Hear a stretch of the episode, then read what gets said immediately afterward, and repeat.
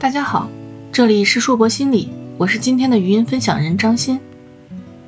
上次我们聊了聊内向孩子的潜在优势，这次我们通过日常的一些小事，聊聊怎样能够发挥他们的这些优势。从小，父母教育我们要懂礼貌，见到长辈要主动打招呼，这对于一个外向的孩子来说并不是难事，因为他们的能量是外向的。而对于一个内向的孩子来说，面对一两个陌生的长辈，或者一个熟悉的长辈，他们大多可以轻松应付。但是如果让他们突然面对五个以上的陌生人，他们会非常的腼腆紧张。这样的状态里，如果得不到父母的理解和帮助，孩子可能会非常焦虑，甚至怀疑自己。我们要求孩子们有礼貌，面对他们觉得陌生的人。内向的孩子通常躲在我们的身后，怎么叫都叫不出来。有时候父母会很着急。面对旁人的不理解，父母也会逐渐变得没有耐心，经常会从身后揪出这个小家伙，然后让孩子一个个打招呼。在这种场合，往往是因为家长觉得会被别人说自己没有教育好孩子而有心理负担，非要孩子做这件事。但是对于内向的孩子，他们在这个时候更需要的是父母的支持。既然上次我们探讨过内向人有哪些性格特点及潜在优势，那么遇到这种情况，我们应该如何应付呢？首先，作为父母，我们自己做好心理建设。有时候我们会因为对方评论我们的孩子没有礼貌而焦虑，也会拿自己的孩子和别的孩子做比较，认为打招呼这件事是必须要做的，没什么可以商量的。尤其面对的人是我们的长辈时，这种焦虑尤其明显。往往我们会把责任推到孩子身上，让他们承担，从身后拉出这个本就紧张的小家伙，然后严厉的让他们赶紧打招呼。这时候，这个小家伙会感到父母满满的不理解和恶意，通常两个人都会怒气冲冲收场，既没有帮到孩子，作为家长，我们也有挫败感。在这种情况下，其实可以做的事有很多。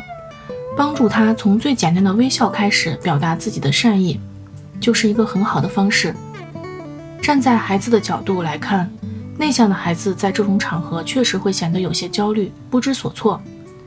我们作为父母是他们安全的港湾。这个站在我们身后的小家伙，在这样让他觉得紧张的环境中，最需要的莫过于来自父母家人的支持。握着他的手，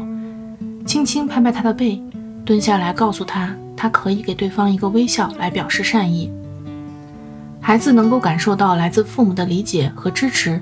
内心中感受到一个安全的港湾，在今后再次遇到这种情况时，他就可以表现得更好。随着孩子慢慢长大，他们逐渐也会有聚会或者社交的场合。内向的孩子像是能量的消耗者，多数这种社交结束后，他们会消耗过多的心理能量。这时候，我们需要给他们提供家庭的加油站，给他们一些休息和独处的时间，以便于能量的恢复。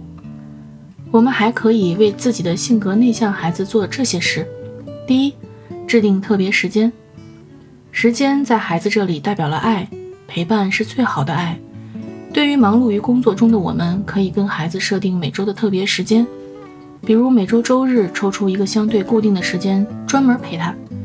可以规定为一到两个小时，这时候即使电话或者其他事也要暂时放一下，让他们觉得这个时间就是你们两个人的，这样可以与孩子建立连接，跟他们建立深厚的感情，这正是教育的基础。第二，慢节奏生活，慢节奏也是内向孩子的特点。内向的孩子习惯在一个没有压力的地带，所以放慢生活节奏对于他们来说是有意义的。这对于本就内向的家长来说可能比较容易，因为他们的气质类型相似，一起听听歌，摆弄一下花草，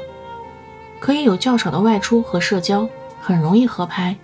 但是对于一个外向的家长来说，这真的是一种挑战。他们可能会觉得自己的孩子总是慢半拍，身边好像总是朋友很少，在各种社交场合中总是不爱说话的那一个。他们希望孩子能够有更多的朋友，在社交场合自由地表达自己，但好像总是事与愿违。孩子更喜欢与三两个好朋友玩一些他们喜欢的游戏，更需要一些独处的时间，不然就会觉得精力被耗尽。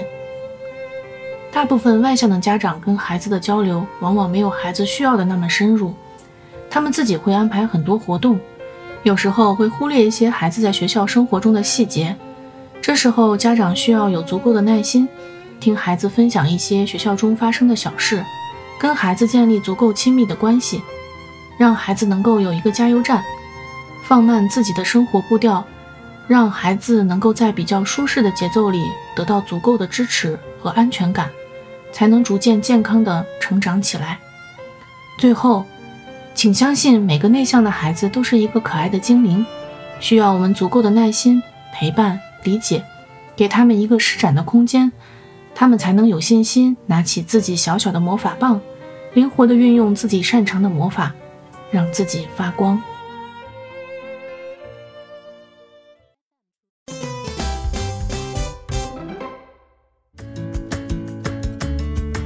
这里是幼为心理，我是心理咨询师张欣。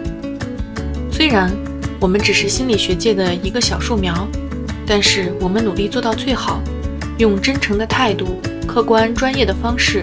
向每一位愿意关注我们的人分享一切你想知道，而我们又恰巧知道的心理学知识。请记得，不管你在哪里，世界和我陪伴着你。